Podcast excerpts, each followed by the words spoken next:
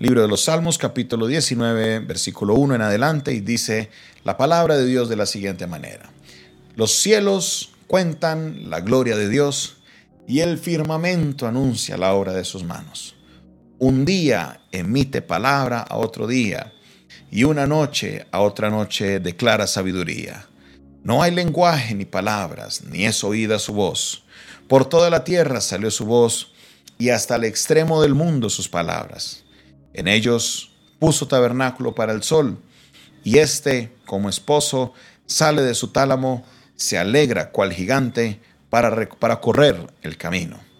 De un extremo de los cielos es su salida, y su curso hasta el término de ellos, y no hay nada que se esconda de su calor. La ley de Jehová es perfecta, que convierte el alma. El testimonio de Jehová es fiel, que hace sabio al sencillo. Los mandamientos de Jehová son rectos, que alegran el corazón. El precepto de Jehová es puro, que alumbra los ojos. El temor de Jehová es limpio, que permanece para siempre. Los juicios de verdad, perdón, los juicios de Jehová son verdad, todos justos. Deseables más que el oro, más que mucho oro afinado, y dulces más que miel, y que la que destila del panal. Tu siervo es además amonestado con ellos. En guardarlos hay grande galardón. ¿Quién podrá entender sus propios errores? Líbrame de los que me son ocultos. Preserva también a tu siervo de las soberbias, que no se enseñoreen de mí. Entonces seré íntegro y estaré limpio de gran rebelión. Sean gratos los dichos de mi boca y la meditación de mi corazón delante de mí. Oh Jehová, roca mía, y redentor mío. Aquí el salmista, este salmo es un salmo de David, es un salmista, eh, el salmista por excelencia, él escribe la gran mayoría de los salmos y él en este momento, el salmo se parte en dos partes y los que tienen su Biblia física pueden ver lo que él mismo hay un subtítulo en la versión Reina Valera que dice las obras y la palabra de Dios. Entonces, la temática que vamos a ver se parte justamente en dos del versículo 1 al versículo 6, vemos cómo David habla de las obras de Dios, de la creación de Dios. Los cielos cuentan su gloria. Al ver los cielos, yo no sé si usted ha tenido la oportunidad de un día, ya sea sentarse o acostarse y admirar la belleza del cielo, admirar ese azul profundo, admirar ese atardecer cuando el sol cambia los, los, tintes del cielo y ya no es azul, sino que sale el amarillo, con algunas partes ese rojo, en otras partes ese azul. Es maravilloso el cielo. Y esos cielos en su maravilla, en su belleza, cuentan la gloria de Dios. Si usted se admira de la belleza del cielo, quiero decirle que la gloria de Dios es contada por esos cielos. El firmamento, la noche, anuncia la obra de sus manos. Un día emite palabra otro día y una noche a la otra noche sabiduría. Mire lo que dice, no hay lenguaje ni palabras, ni es huida su voz. Por toda la tierra salió su voz y hasta el extremo del mundo sus palabras. Aquí el salmista está maravillado por la creación de Dios. Aquí el salmista está maravillado por todo lo que ha hecho Dios. También nos habla del sol, describe al sol en su salida, en su recorrido. Es maravillosa la creación de Dios. Vamos, dígalo conmigo, es maravillosa la creación de Dios. Creer y pensar que todo esto es obra de solo el choque al azar de algunas moléculas que se unieron porque sí, de repente crearon algo tan maravilloso, es absurdo. Comparto lo que dice el teólogo Timothy Keller, que en su obra él explica que requiere más fe creer el pensamiento ateo que creer en Dios. ¿Por qué? Porque pensar en que todas estas cosas son obras del azar, de verdad es una completa locura. De verdad que tiene más lógica creer que hay un diseñador que ha hecho todas las cosas por diseño. No ha hecho las cosas así al azar, sino que todo lo hizo con un diseño y por eso todas las cosas existen, coexisten y son parte de algo maravilloso. Pasando a la segunda parte, encontramos lo que es la ley de Dios. Y David tiene una perspectiva perfecta, una perspectiva correcta de la ley de Dios. Muchos creyentes ven los ley y los mandamientos de Dios como un yugo opresor que solamente quiere quitar las cosas, entre comillas, buenas.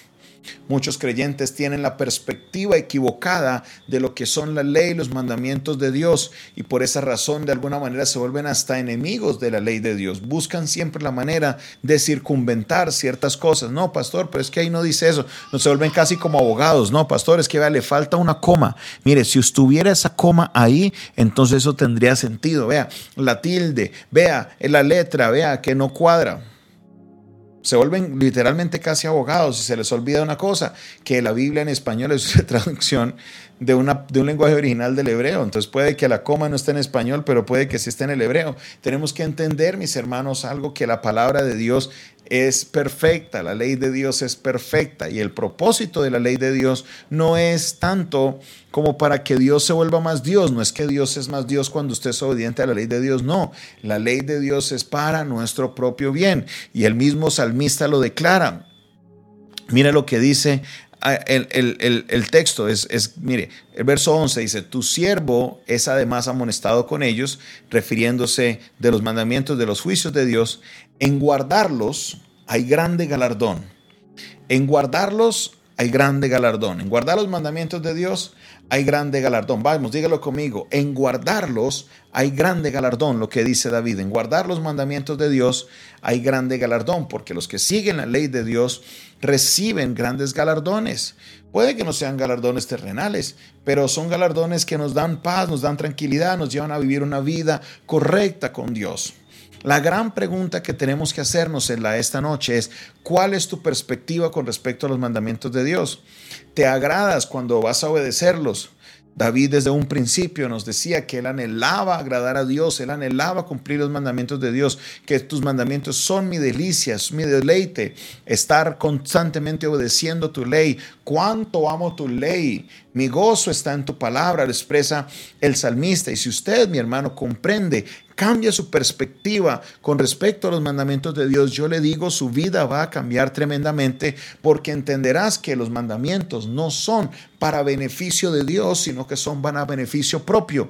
Nadie se beneficia de eso sino tú mismo. Traslademos eso a lo que es el contexto que vivimos. Muchas personas creen que los semáforos son puestos solamente para frenar el tráfico, que son puestos solamente para, eh, para eh, eh, causar problemas en el trancón. Pero mire, eso es muy lejos de lo real cuando no vieron semáforos, ahora en esos últimos meses que muchos semáforos de la ciudad no estaban funcionando, ahora muchos decían, ¿cuándo será que van a arreglar los semáforos? Porque al contrario, los semáforos evitan accidentes, los semáforos evitan que hayan tanto trancón. Cuando se manejan las cosas en orden, las cosas funcionan bien. Es solo cuando nos hacen falta que empezamos a entender que todas estas cosas son necesarias. Los mandamientos de Dios son necesarios y son necesarios para nosotros mismos. Los juicios de verdad son justos, los mandamientos de Dios son rectos, alegran el corazón. Entonces, si cuando tú vas a leer o vas a escuchar de un mandamiento de Dios y no te trae alegría obedecerlo, algo anda mal en nosotros. Compartíamos una enseñanza el fin de semana que a medida de que somos exprimidos como frutas, de nosotros sale un jugo. Y dependiendo de la clase de jugo es la clase del fruto que estamos dando. Entonces, cuando me exprimen a mí con los mandamientos de Dios, ¿qué es lo que sale de mí? ¿Obediencia? ¿Qué es lo que sale de mí? ¿Alegría?